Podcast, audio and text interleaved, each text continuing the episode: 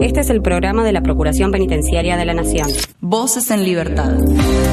Nueva temporada. Nuevas voces. Nuevos segmentos. Más contenido. El mismo compromiso. Voces en Libertad. Atravesamos los muros.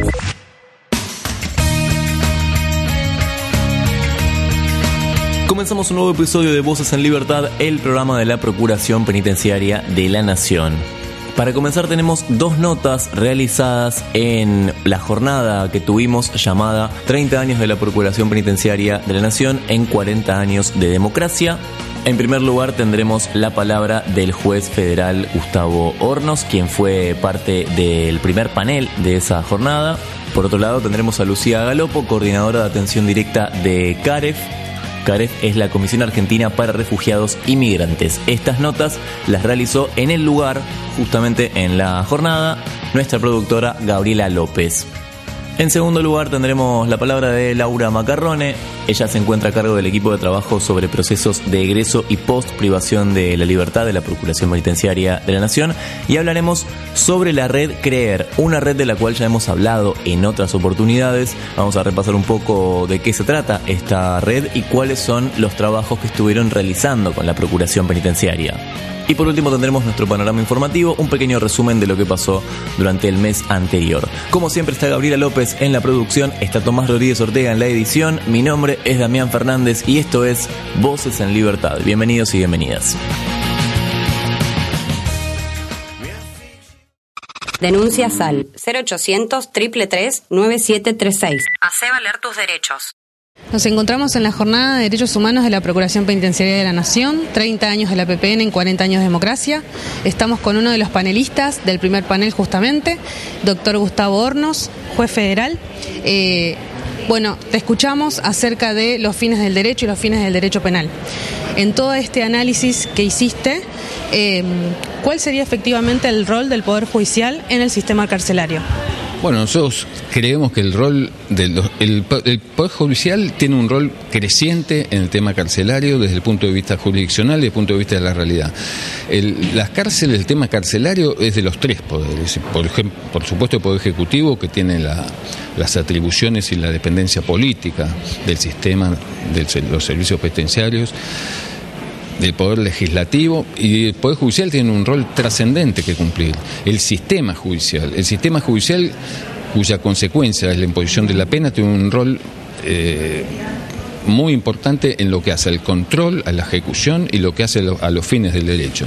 Y también en lo que hace la protección de los derechos humanos y a evitar que el hombre salga eh, de, de su traspaso por la cárcel con, digamos, con, de peor de lo que ha entrado, el, que es lo contrario a que los fines del derecho quieren. Perfecto. Sabemos que usted fue camarista eh, en ese fallo histórico en el que se le dio eh, el efectivo ejercicio del derecho al sufragio a la persona privada de libertad. Sabiendo que estamos en miras de un proceso electoral próximo, ¿qué faltaría para cumplimentar efectivamente ese ejercicio al derecho al sufragio de todas las personas privadas de libertad, más allá de su estado procesal? Bueno, nosotros creemos que si la, persona, llamar a la persona privada de su libertad es un reconocimiento al valor persona humana, es un reconocimiento que es una persona con sus derechos. Entre ellos está el derecho a la dignidad, como se hablaba recién, y nos parece muy importante que una persona cargada de sus derechos, una persona con el valor humano completo, tiene que poder expresarse, tiene que poder ejercer su patria potestad, tiene que poder administrar sus bienes, tiene que poder tomar decisiones. Quizás el impacto de la población carcelaria en el sistema electoral es mínimo, pero nos parece muy importante en, lo que hace el valor persona en sí mismo, tener la posibilidad de hacer esta manera de expresión democrática. Perfecto, doctor. La última sería, eh, en miras de este contexto complicado que también han dicho sus compañeros en el panel y compañeras, eh, ¿qué esperanza o qué mensaje esperanzador podría darle a alguien como la PPN eh, para el ejercicio de sus funciones? Bueno, felicitar a todos los medios de la PPN por estos 30 años, felicitarlos por su, vocación, por su compromiso, por sus esfuerzos y, y estamos todos juntos en el plan de la Constitución Nacional. Perfecto, muchísimas gracias, doctor. Allí escuchábamos entonces al juez federal Gustavo Hornos y ahora tenemos la palabra de Lucía Galopo. Bueno, nos encontramos con Lucía Galopo. Ella es coordinadora de atención directa de CAREF. CAREF es la Comisión Argentina para Refugiados e Inmigrantes. Específicamente en relación a ese tema sabemos que es un sector vulnerable de la sociedad, así que específicamente a aquellos que están en contexto de encierro, podríamos pensar qué políticas públicas hacen falta para poder considerar las necesidades de este sector. Bueno, lo que nosotros consideramos desde CAREF es que lo fundamental a la hora de pensar en eh, las vulnerabilidades que atraviesan la población migrante y refugiada en contexto de encierro son las mismas que atraviesa el resto de la población en contexto de encierro, pero hay que pensar también en el adicional del acceso a la atención consular, de eh, los derechos de las familias que quedan afuera, a veces en otros países, la necesidad de construcción de redes. Es decir, nosotras no creemos que haya que pensar políticas públicas específicas para esta población. Lo que creemos es que hay que transversalizar las políticas públicas que existen, que muchas veces excluyen a la población migrante y refugiada. Entonces, en realidad, más que construir políticas nuevas, pensamos que lo que hay que hacer es aplicarle el criterio migrante eh, y de protección a las políticas que ya hay que son abarcativas, que son numerosas y que son positivas, pero que muchas veces dejan afuera a esta población que tiene la vulnerabilidad adicional de encontrarse sin redes familiares, em, sin acceso a los derechos de sus países, muchas veces sin documentación. Bueno, a, a eso apuntamos, a transversalizar las políticas. Perfecto, es más que nada una cuestión de integrar más que de pensar algo específico. ¿Por qué pensás que existe esta exclusión de este eh, sector vulnerable? Bueno, son varias cosas. Por un lado, hay una lógica de entender que eh, las cuestiones migrantes solo deben ser abordadas por la Dirección Nacional de Migraciones, como que el único organismo que tiene responsabilidad respecto a la población migrante es migraciones, y eso no es cierto, es población que está inserta en el, en el tejido social en todos los aspectos. Eh, entonces creo que lo que falta es una perspectiva interseccional y después, por otro lado, a eso se suma cierto discurso criminalizador que eh, la población migrante atraviesa mucho más, sobre todo en determinadas épocas donde avanzan algunos discursos siempre la población migrante es criminalizada con mayor especificidad por su condición de extranjeros. Entonces, bueno, esas dos cosas sumadas favorecen la exclusión, lamentablemente. Me imagino que justamente al tratarse de personas extranjeras, todo lo que tiene que ver con eh, la periferia y los límites con Argentina y otros países eh, deben ser los números mucho más altos, ¿no? Sí, mayormente la población migrante es la población regional en nuestro país, sobre todo en los últimos años. Hay una pequeña proporción de población extrarregional, pero eh, son números muy pequeños. De todas maneras, Argentina además es un país que tiene una población migrante que no es muy numerosa, es la más grande de América Latina, pero en proporción a la, a la totalidad de la población no es tan grande. Y en los números de población carcelaria eso se refleja tal cual. Es muy pequeña la población extranjera carcelaria. Lo que pasa es que está sobredimensionada en los delitos federales por el tipo de delito, pero no hay una, una sobreproporción de población extranjera detenida. Y mayormente sí estamos hablando de países limítrofes. Ahí apuntaba también, iba mi, mi, próxima pregunta, tiene que ver más que nada también con, eh, por ejemplo, los delitos a la infracción de la ley de estupefacientes. ¿Hay una relación ahí en cuanto a este sector vulnerable? Hay mayor presencia de esa población eh, por el tipo de delito en sí mismo y, en general por las condiciones en las que se dan los movimientos migratorios. Hay, hay eh, necesidades eh, extremas y una vulnerabilidad extrema en los países de origen que muchas veces empujan a este tipo de movimientos en condición irregular y con, con eh, el, en contravención a la ley penal que siempre está asociada al tráfico de estupefacientes. Siempre no, pero mayoritariamente al tráfico de estupefacientes. En el resto de los delitos, en los delitos comunes, la proporción es pequeña y es similar a la proporción eh, general de población migrante en el país. Perfecto. Y si tenemos que hablar por una cuestión de perspectiva de género en cuanto a las mujeres específicamente refugiadas o migrantes en el país, ¿qué podríamos decir de eso?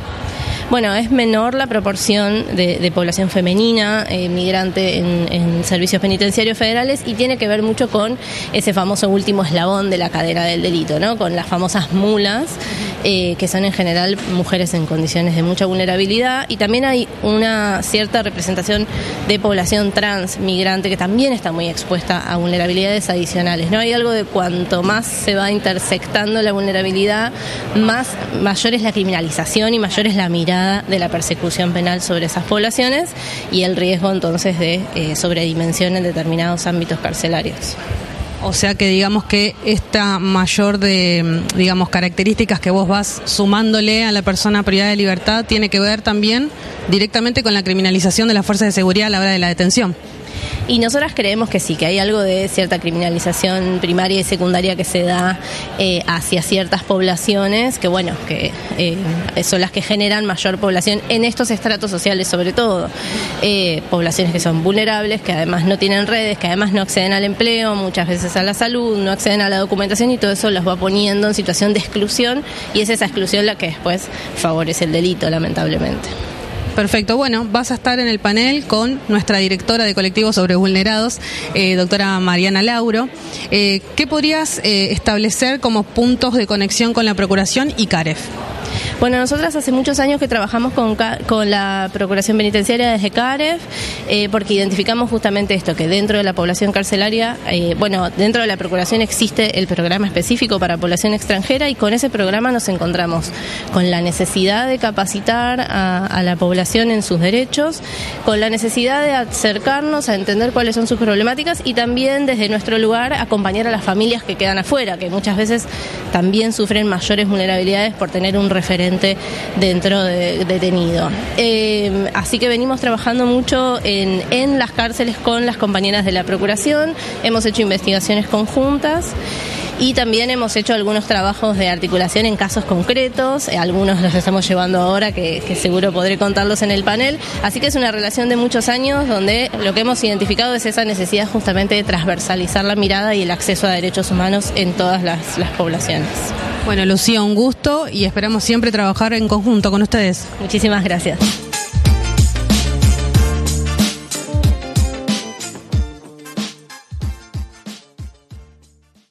Voces en Libertad. Un programa de la Procuración Penitenciaria de la Nación. Una banda indie que la está rompiendo, suena Silvestre y la Naranja con Supersticiones. Y todo el tiempo pienso en vos, no sé cuál fue la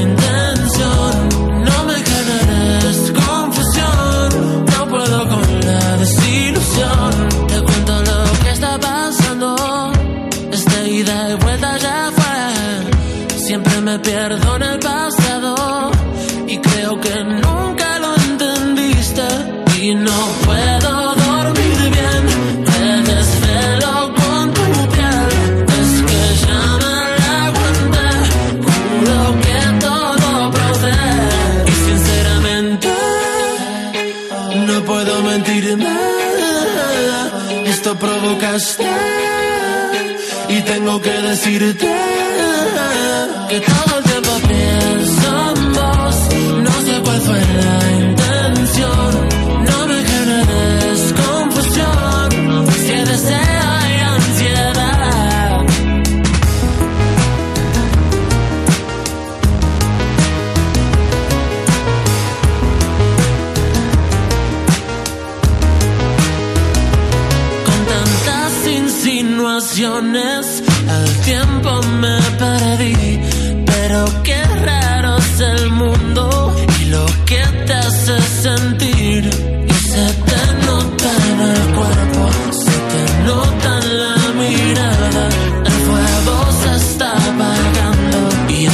me duele en el alma.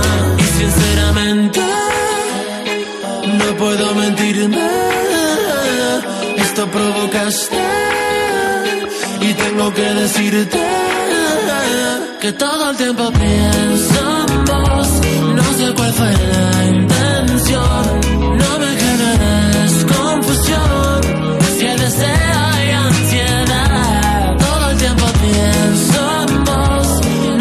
somebody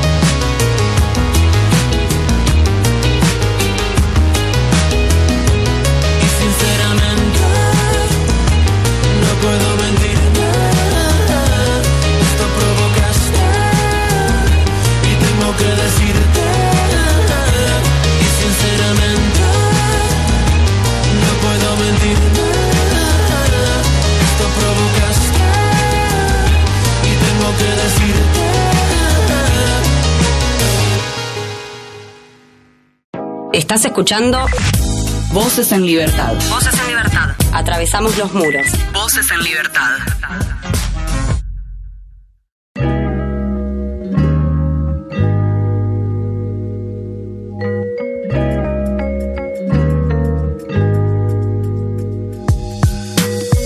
Con esto porque es una de nuestras notas destacadas de, de este día. Vamos a, a hablar un poco sobre algunos, eh, algunos trabajos, unas jornadas, unas charlas que, que ha tenido gente de la Procuración Penitenciaria de la Nación con la red CREER. Hemos hablado en, otras oportunidades, en otras oportunidades de esta, de esta red y en este caso estamos en comunicación con Laura Macarrone. Ella es licenciada en Sociología de la UBA. Se encuentra a cargo del equipo de trabajo sobre procesos de egreso y post privación de libertad de la Procuración Penitenciaria de la Nación.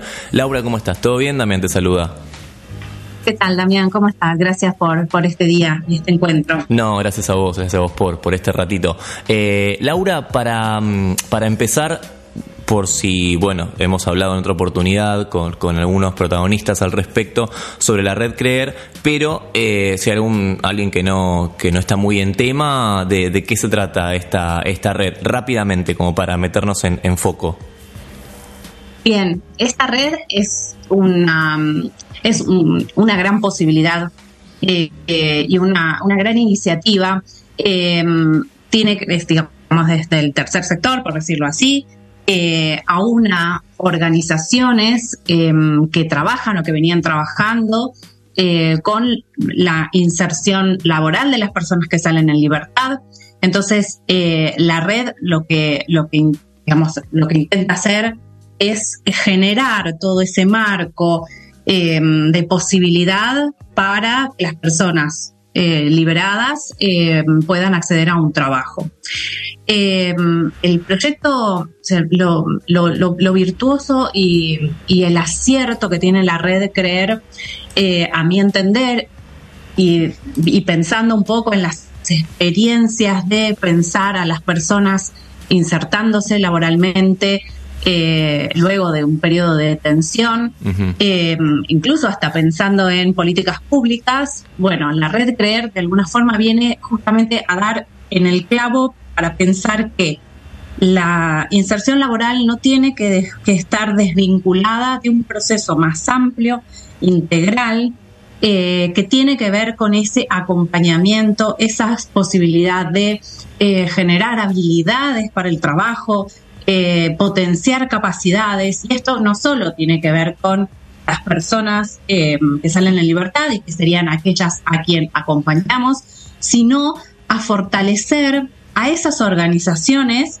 eh, que reciben a las personas eh, que salen en libertad eh, y que como son organizaciones de la sociedad civil, no tienen tantos recursos o suficientes recursos, y en este caso digo materiales, porque por ahí muchos recursos intelectuales, emocionales o de experiencias de vida sí están puestas ahí. Bueno, las organizaciones que van, eh, digamos, integrando la red Creer, y estaría, digamos, y es fantástico, por supuesto, que, que, digamos, que las representantes de, la red Creer puedan explicar en su amplitud, digamos, eh, de, qué, se trata y todas esas aristas que abordan, pero eh, esto de fortalecer a las organizaciones, yo creo que ahí la red hizo un salto cualitativo para pensar eh, de qué manera con- construimos aquello que va a ser luego esa inserción laboral. Entonces, la red hace de esa, ese catalizador de experiencias. Entonces, bueno, están las personas que necesitan eh, insertarse, las personas liberadas, están las organizaciones que de a poquito han intentado siempre eh, ese camino. Eh, y está la red que va, y, y, por supuesto, la red se vincula con empresas, eh, digamos, y, y- y espacios de trabajo eh, para brindar esa posibilidad real, porque no estamos hablando de algo que es, bueno, en una utopía, en un futuro vamos a tener una bolsa de trabajo. Entonces, esa, esa posibilidad de, de integrar, de aunar todas estas cosas que de alguna forma estaban todas, digamos, este, desperdigadas en nuestro espacio, eh, eso es lo que, lo que hace la red. Bien, ¿Y, em, cómo entra? ¿Y cómo entra? Eh, porque bueno, por supuesto que está todo muy vinculado y más incluso eh, tu área, ¿no? Que estás eh, en el área de, post privación de, libertad. ¿Cómo entra la Procuración Penitenciaria de la Nación en esto? Sabemos que estuvieron teniendo distintas charlas. Sí, efectivamente, hubo una primera charla este, un poco de, para conocerse, eh, o sea, para conocer, para que no, la Procuración conozca la red y empezar a generar ese vínculo. Eh, una charla un poco más reciente eh, que tuvo que ver justamente con que la Procuración pudiese aportar el conocimiento que tiene, la, que tiene el organismo en relación a las condiciones de detención, a lo que sucede dentro de las cárceles y de alguna manera a lo que va a pasar cuando salen en libertad con estos actores y estas organizaciones que va reuniendo eh, la red. Eso, eh, ahí surgieron, eh, bueno, como siempre, ¿no? Dudas y, consultas. Em, y eso es algo que, nosotros podemos aportar como, como, organismo, con tanta trayectoria, con estos 30 años de, este, de, ser, de estar presentes en las cárceles. Em, hay un compromiso de trabajar por supuesto, articuladamente, porque la Procuración también tiene de alguna forma esa vía de y esa posibilidad de contactar a las personas que salen, que venimos acompañando adentro, que las conocemos, que sabemos cuáles son sus capacidades, sus ganas, eh, y entonces hacer ese vínculo y ese camino para acompañarlos, por ejemplo, a que se contacten con la red y a partir de ahí eh, armar esto que nos que me parece muy interesante, que es esa experiencia de eh, bueno, no tenés solo el puesto laboral, tenés un puesto laboral con determinadas características, con un acompañamiento de una institución o una organización social. Eh, entonces, me parece que la Procuración va incorporando estos actores eh, y, por supuesto, como siempre, nos fortalecemos todos, ¿no? Como frente a la escasez de recursos, no hay otra que, que ponerlos en común. Y, me parece que esa es una, una, una gran iniciativa. Bien, sí, sí, sin dudas, sin dudas. Eh, sobre todo porque, bueno, se puede dar un, trabajo mancomunado, como vos bien dijiste, hay un seguimiento, ¿no? No es simplemente el, eh, bueno, acá está el trabajo y, suerte, digamos, sino que, que, hay todo un seguimiento y la Procuración también en un punto, bueno, actúa, eh, actúa en consecuencia de eso. Efectivamente, sí, sí, sí. Eh, conseguir un trabajo para una persona que está en libertad puede ser que sea muy, digamos, que, esté muy bien y que esa experiencia salga, salga de manera excelente. Mm, mis, digamos, mi experiencia es que no basta con, que tengan un trabajo. Hay un montón de, eh, de habilidades y de, mm, bueno, nada, capacidades en, relación al, trabajo que, se van perdiendo en el adentro, como se pierden otras tantas elementos como sumamente vitales, como la gestión del tiempo, la gestión, eh, la espera, los procesos, eh, la gestión del dinero, eh, ¿no? cómo, cómo movernos en la ciudad. La verdad es que las personas que están en libertad, lo decíamos creo que en una entrevista como también hace no, no tanto, eh, ahí tienen un gran déficit, una, ¿no? Como, y, y, eso es a donde hay que apuntalarlo, porque si no, no saben qué hacer con... Sí, sí, porque, este, porque a veces... El trabajo. A veces nos pasa incluso a los que, a los que estamos en libertad, que nos falta un poco de, educación financiera o de, bueno, cómo manejar el dinero. Eh, me imagino una, una persona también que, que, que recién obtiene la, la libertad con un país completamente distinto como es el nuestro, ¿no? Que de repente en un par de años cambia absolutamente todo, porque, bueno, vivimos de esa forma. Eh, entonces hay, hay que, darle un cierto apoyo. Exacto, sí, acompañarlos, este, eh, eso, pensar los desafíos que se le van presentando, no como eh, como una montaña, sino como que, bueno, eso es el paso a paso y el camino. Y también acompañar, porque también esto está previsto, acompañar a la empresa, que, a la empresa o a la institución que, digamos, que acoge a esa persona. Bueno, no están solos tampoco ellos, porque si no, son experiencias de frustración este, que, al final te hacen que, por ejemplo, la empresa diga, no, bueno, mira, me cuesta un montón asumir una persona así, pero energía, no, no estoy hablando de dinero, me cuesta un montón. Eh, bueno, acompañar esos procesos. Una, empresa que se abre y dice, bueno, ok, voy a incorporar a personas que salieron en libertad. Bueno, ¿de qué manera? Y esto es un poco lo que, lo que viene a proponer la red y me parece fantástico realmente. Bien, bien. Laura, no, no te queremos sacar más tiempo. Por último, preguntarte cómo, cómo sigue tu agenda eh, o la agenda, digamos, de, tu área hasta, hasta fin de año. No queda nada hasta fin de año, pero bueno, por ahí alguna que otra cosita podemos marcar. Bueno, sí, eh, nosotras seguimos trabajando adentro, digamos, y afuera. Eh, el área sigue participando de, este, en los barrios, en las charlas que también hacemos en los, en los barrios, a propósito de, estar un poco afuera eh, de las cárceles. Y hay próximamente un encuentro con referentes eh, barriales en la procuración, una especie de ahí desayuno de, y puesta en común de lo que fue este año del trabajo de la procuración, pero con los referentes Así que eso, eso también va a ser un, un, evento de cierre, pero que siempre propicia, obviamente, eh, algo para, para el año que entra. Bien, bien, excelente. Laura, te agradecemos mucho por este rato que te tomaste para charlar con nosotros y muy valiosa toda esta info. Por favor, gracias a ustedes. Un abrazo.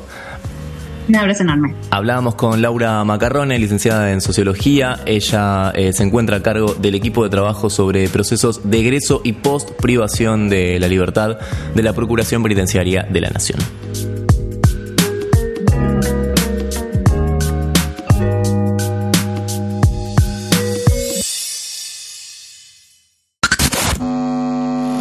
Síntesis de la semana. Noticias en un minuto.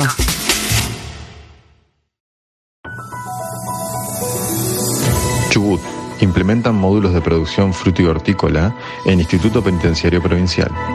El Ministerio de Agricultura, Ganadería, Industria y Comercio de Chubut viene implementando en el Instituto Penitenciario Provincial módulos de producción frutihortícola destinados prioritariamente a las mujeres privadas de su libertad. Jornada cultural en la Unidad Provincial 37 privados de libertad alojados en el pabellón número 3 participaron de este encuentro. Es de destacar que en su mayoría son trabajadores y detenidos que realizan el curso no formal de dibujo en el sector escuela. En la cárcel de Bahía Blanca, confeccionaron y donaron 40 camisetas a un club de fútbol personas privadas de libertad de la cárcel de Bahía Blanca formaron parte de una actividad solidaria en la que confeccionaron 40 camisetas que fueron donadas a un club de fútbol de la localidad de Pigüé. Detenidos del penal de Barker elaboraron perchas para bomberos voluntarios. Los privados de la libertad de la Unidad Penal 37 de Barker, que se desempeñan en carpintería, llevaron a cabo la entrega de perchas fabricadas por ellos mismos a los bomberos voluntarios de la misma localidad.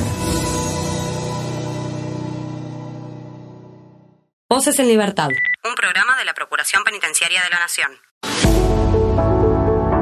Durante octubre pasaron muchas cosas y llegó el momento de repasar algunas en este panorama informativo. Y vamos a empezar a destacar algunas notas que tuvimos. Una de ellas, por ejemplo, fue con Rosana Gauna, delegada de la Procuración Penitenciaria de la Nación en Córdoba, quien nos contó acerca de las jornadas de capacitación de los protocolos de Minnesota y Estambul que organizó el Comité Nacional para la Prevención de la Tortura. Estas jornadas se desarrollaron en la Universidad de Córdoba y al respecto de esto, Rosana nos cuenta lo siguiente. Esta capacitación que organizó, como bien decías vos, el Comité Nacional de Prevención de la Tortura, estuvo muy orientada a capacitar al Ministerio Público Fiscal de la, de la provincia de Córdoba. Eh, de todas maneras, eh, participamos eh, integrantes de otras organizaciones e instituciones, así que bueno, participamos de esa capacitación con compañeros que vinieron de Buenos Aires, estuvieron Rodrigo Borda y Ramiro Gual, también estuvo el procurador adjunto Ariel Cejas, así que bueno, y de la procuración de la delegación de aquí de Córdoba, este, todos los que pudimos asistir.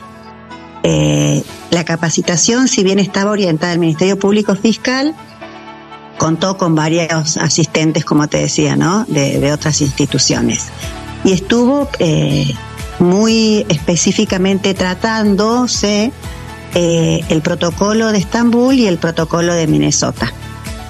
De esta capacitación también se aprovechó que vinieron a Córdoba este, el relator eh, de Naciones Unidas para la prevención de muertes este, potencialmente ilícitas, Morris Valls, que ya había estado también el año pasado y estuvo también reunido en Buenos Aires con, con Ariel Cejas y bueno y con otros miembros de, nuestro organismo. Eh, así que la verdad que fue una capacitación muy interesante ya nosotros aquí en Córdoba habíamos tenido eh, el placer de escucharlo a él y, aparte de, su grupo, porque ellos en realidad han sido los fundadores de lo que ha sido en Argentina el equipo de antropología forense. Eh, claro. Y entonces, bueno, digo, en otras oportunidades también los habíamos escuchado, pero bueno, trabajamos muy específicamente estos dos protocolos, si bien nosotros desde nuestro organismo venimos aplicando eh, en la investigación de casos de tortura, el protocolo de Estambul, y para las muertes en contextos de encierro, el protocolo de Minnesota, creo que tenemos, digamos, también como una larga trayectoria y mucho para aportar y que esto también se, vio traducido en las exposiciones de, nuestros compañeros. Así que la verdad que fue un espacio de mucho encuentro, de, escuchar, pero también de participar. Pasaba Rosana Gá, una delegada de la Procuración Penitenciaria de la Nación en Córdoba. Y de Córdoba nos vamos a Ecuador, porque tuvimos una comunicación con Jimena Granja. Ella es trabajadora del Servicio Nacional de Integración de Personas Privadas de su libertad en Ecuador justamente y hablamos sobre su disertación en la primera conferencia latinoamericana de radios en contexto de encierro, una conferencia que se vivió durante el mes de octubre y de la cual hablamos bastante. Al respecto de su experiencia, Jimena nos comentaba lo siguiente. Nosotros acá llevamos haciendo radio desde hace 16 años, o sea, desde el 2007. Contamos con cinco cabinas de radio en cuatro centros de privación de libertad. Ajá. Y básicamente eh, lo que ellos abordan es una radio revista eh, producido, realizado en su totalidad por las personas privadas de libertad eh, te puedo comentar que este proyecto nace como una necesidad, ¿no? De fomentar eh, y construir una, una, realidad, una rehabilitación social, que es necesario eh, que las personas se expresen, emitan sus sentimientos a través de la radio. Eh, esta radio revista se retransmite semanalmente y claro, es como un compendio de todas aquellas actividades que, se realizan al interior de los centros de de libertad, además de noticias internacionales. Em, eh, se acostumbra también realizar una entrevista. Eh, tenemos otro espacio que es con radiodramas. No es solo un programa, son tres programas diferentes para tres radios diferentes que retransmiten acá. Entonces, cada uno de ellos tiene como que una, un esquema diferente. Nos hemos adaptado al esquema que ellos nos han, nos han propuesto. Y claro, hay grupos de trabajo donde cada uno de ellos trabaja, no trabaja específicamente un trabajo de remunerado, pero sí es una actividad productiva en la que ellos eh, día a día hacen desde su inicio la investigación, luego viene el proceso del guion, luego la edición, la producción, la locución y finalmente mandamos el programa hacia afuera para la retransmisión. Pasaba Jimena Granja, trabajadora del Servicio Nacional de Integración de Personas Privadas de su Libertad en Ecuador y volvemos para la Argentina porque hablamos también con Florencia Tellería, socióloga del Departamento de Investigaciones de la Procuración Penitenciaria de la Nación, y ella nos contó al respecto del informe trimestral estadístico de alojamiento que visibiliza las condiciones sociodemográficas de las personas privadas de libertad. Un informe realmente muy interesante que lo puedes encontrar a través de nuestra página web. Sobre este informe, Florencia Tellería nos decía lo siguiente. Bueno, lo más importante, nosotros venimos realizando este reporte desde el año 2020 bueno, como datos principales tenemos que hubo 4.971 personas, aproximadamente por supuesto, que circularon ¿sí? en, las dependencias de la policía de la ciudad durante este periodo. Y como siempre fueron mayoritariamente varones, ¿sí? casi un 90% de varones y jóvenes, que hasta 30 años alcanzaron el 47,7%. La mayoría también es argentina, es de la ciudad de Argentina, casi el 82%, y son personas en general residentes en la ciudad de Buenos Aires y en la provincia de Buenos Aires. 505 de estas personas que estuvieron alojadas en algún momento se encontraban en situación de calle al ser detenidas. Es un número importante, es el 10% de, de las personas que estuvieron alojadas y detenidas, lo cual habla de una gestión policial ¿no? de, estas personas. Como dato importante te cuento que durante este periodo la policía reestructuró el alojamiento debido a que viste hace años que se sigue sosteniendo este alojamiento permanente. Entonces pasaron, cambiaron los nombres y la dependencia funcional de algunos calabozos de comisarías vecinales. Y los empezaron a denominar alcaidías anexas. En este periodo se crearon cinco alcaidías anexas que en realidad antes eran calabozos de comisaría. ¿Sí? Bien. Entonces esto hizo que se modificara la relación entre las personas alojadas en comisarías y las alojadas en alcaidías. Parece que hubiera menos en comisarías, pero en realidad es que han cambiado de nombre. Había 45 comisarías eh, asignadas al alojamiento en el, informe anterior y ahora hay 22. Pero de esta misma manera aumentó la cantidad de personas en alcaidías y la cantidad de alcaidías. Claro. Tiene que ver con esta reestructuración que hace la policía de la ciudad, supongo que para organizar mejor el alojamiento permanente.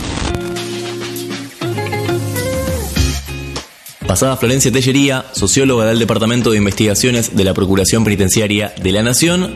Y por último hablamos con el doctor Rubén Alderete Lobo, él es director del Instituto de Estudios Jurídicos de Ejecución Penal. Él nos comentó acerca de su participación en las charlas organizadas por el Instituto Gino Germani y su opinión al respecto de las últimas reformas de la Ley 24.660 en el marco del sexto aniversario de la última reforma de esta ley. El doctor Rubén Alderete Lobo nos decía lo siguiente.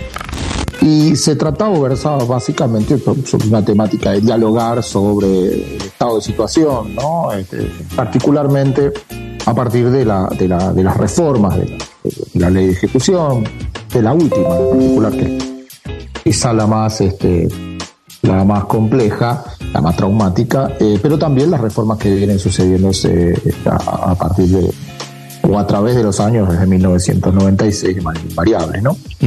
Eh, en realidad la temática se centraba inicialmente en una preocupación y una investigación que está desarrollando el instituto sobre el impacto de una creciente, digamos, número de personas privadas de libertad por penas de muy corta duración.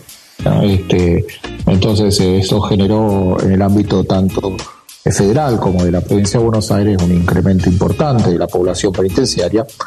Y básicamente el, trabajo del instituto versaba básicamente a, partir de tratar de encontrar diagnósticos sobre esas causas, sobre las causas del fenómeno y posibles soluciones. Así que eh, sí, sí hemos eh, dialogado y discutido sobre eso.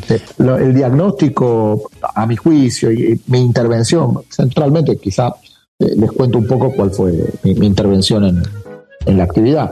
el punto central que señaló Alcira Daroki, que fue quien, quien dio inicio a la actividad, entre las cuestiones que mencionó se relacionaban de alguna forma la crisis de la concepción resocializadora ¿no? de la ejecución de la pena. Este asunto que yo intenté de alguna forma matizar porque en mi modo de ver eh, el señalamiento que hemos hecho y vienen haciendo el sector progresista, digamos, en líneas generales desde hace muchos años, marcando la crisis del ideal resocializador, sobre todo sobre la base de estudios sociológicos y criminológicos, ¿no? demostrando digamos, el fracaso de las ideas resocializadoras, tiene consecuencias bastante complejas, a mi juicio, en el impacto de la política criminal y en la visión de la sociedad frente al fenómeno carcelario.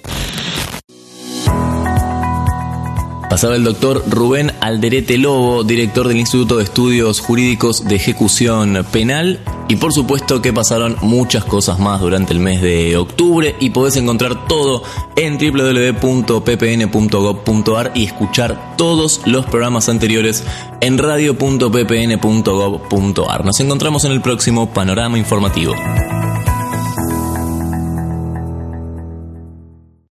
Volvé a escuchar este u otro programa a través de la web oficial radio.ppn.gov.ar. Voces en Libertad, un programa de la Procuración Penitenciaria de la Nación.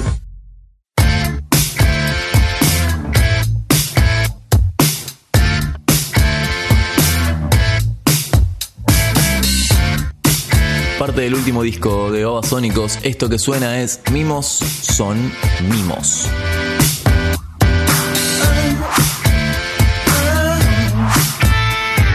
Bordes del corazón se dibujan así como se borran.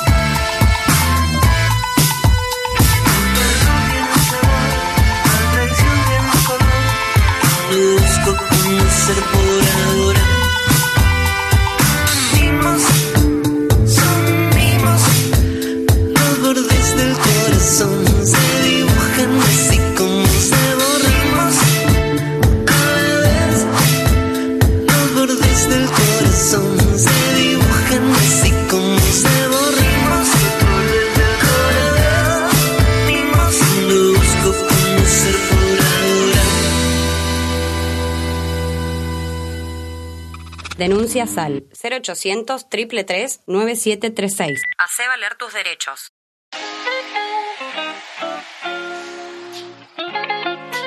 Y hasta acá llegamos con este episodio de Voces en Libertad. Ya sabes que podés encontrar más información a través de las redes que te mencionamos recién. Estuvo como siempre Gabriel López en la producción y también realizando las primeras notas de este episodio. También Tomás Rodríguez Ortega en la edición. Mi nombre es Damián Fernández y nos encontramos en el próximo Voces en Libertad. Chau.